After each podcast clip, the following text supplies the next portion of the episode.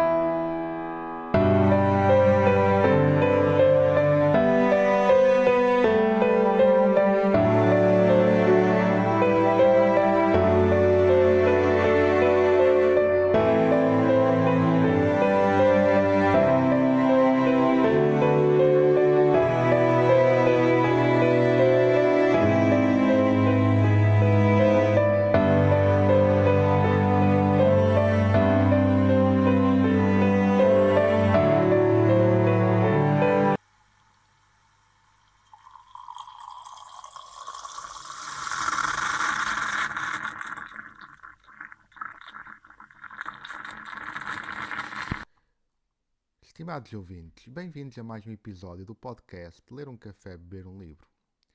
Hoje vamos debruçar-nos sobre o Templo Dourado de Ukyo Mishima, livro da editora Livros do Brasil, com a tradução de Paulo Faria.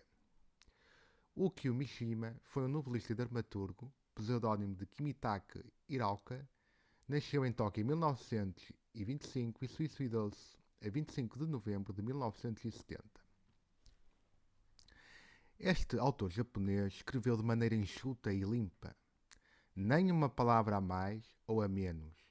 Um livro extraordinário, tecido com rigoroso método literário, onde transpira a alma do protagonista, Mizoguchi, transmutada na silhueta do Templo Dourado, envolto nos paradoxos da guerra e do Japão tradicional.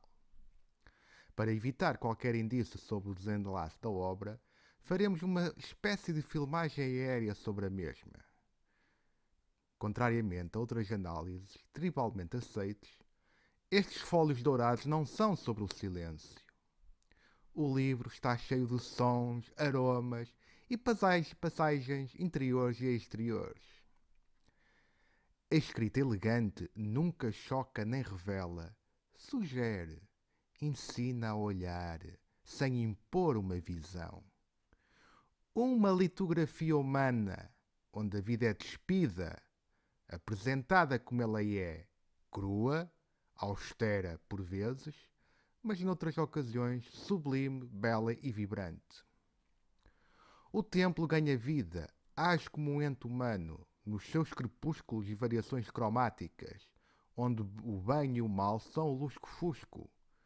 Bons homens fazem más ações e maus homens fazem boas ações. Nada é linear, nada é certo. A doutrina budista é acidental e não essencial na trama.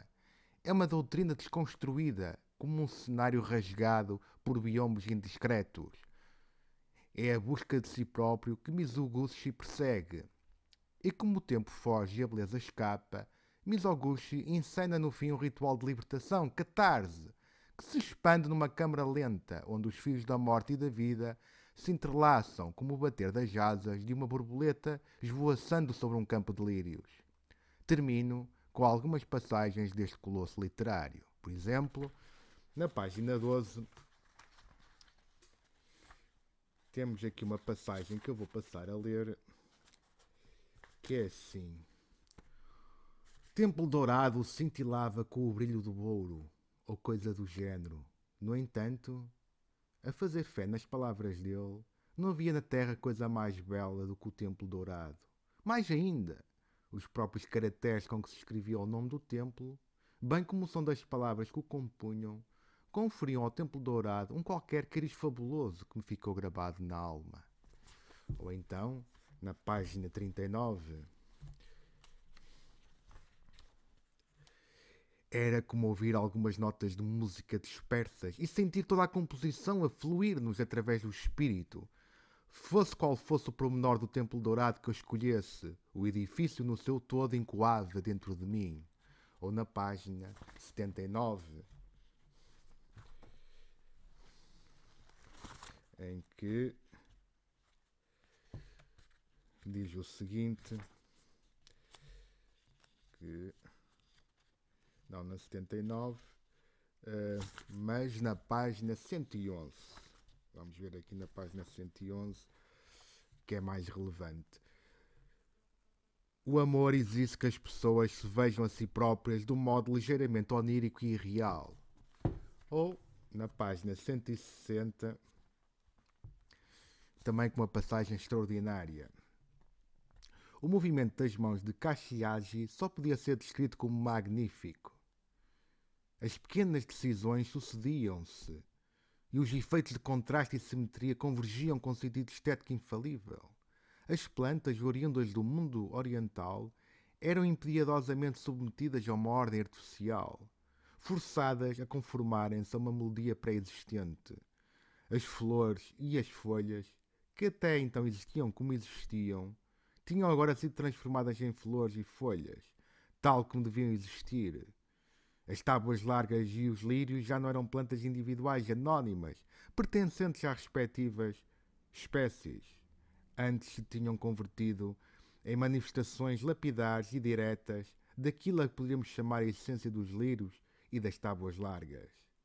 No entanto, havia qualquer coisa de cruel no movimento das mãos dele. Elas comportavam-se como se na sua relação com as plantas tivessem um privilégio desagradável e sombrio.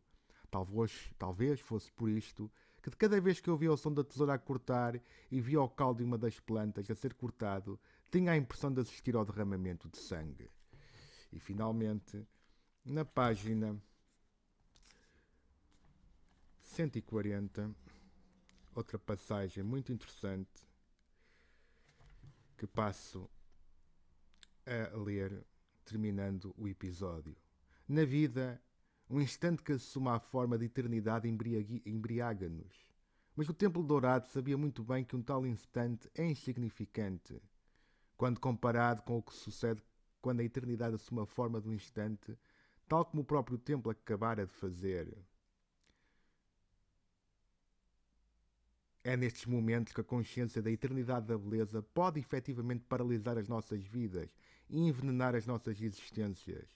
A beleza momentânea que a vida nos deixa interver nada pode contra uma tal peçonha. A peçonha esmaga e destrói num abrir e fechar de olhos. E por fim, Dá-nos a ver a vida em si sob o clarão castanho claro da devastação. Somente por breves momentos me senti completamente dominado por esta visão do templo dourado.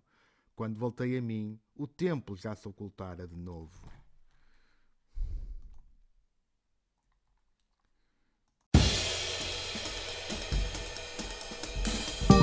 Ler um café, beber um livro. programa da Estante do Porteiro com João Nuno.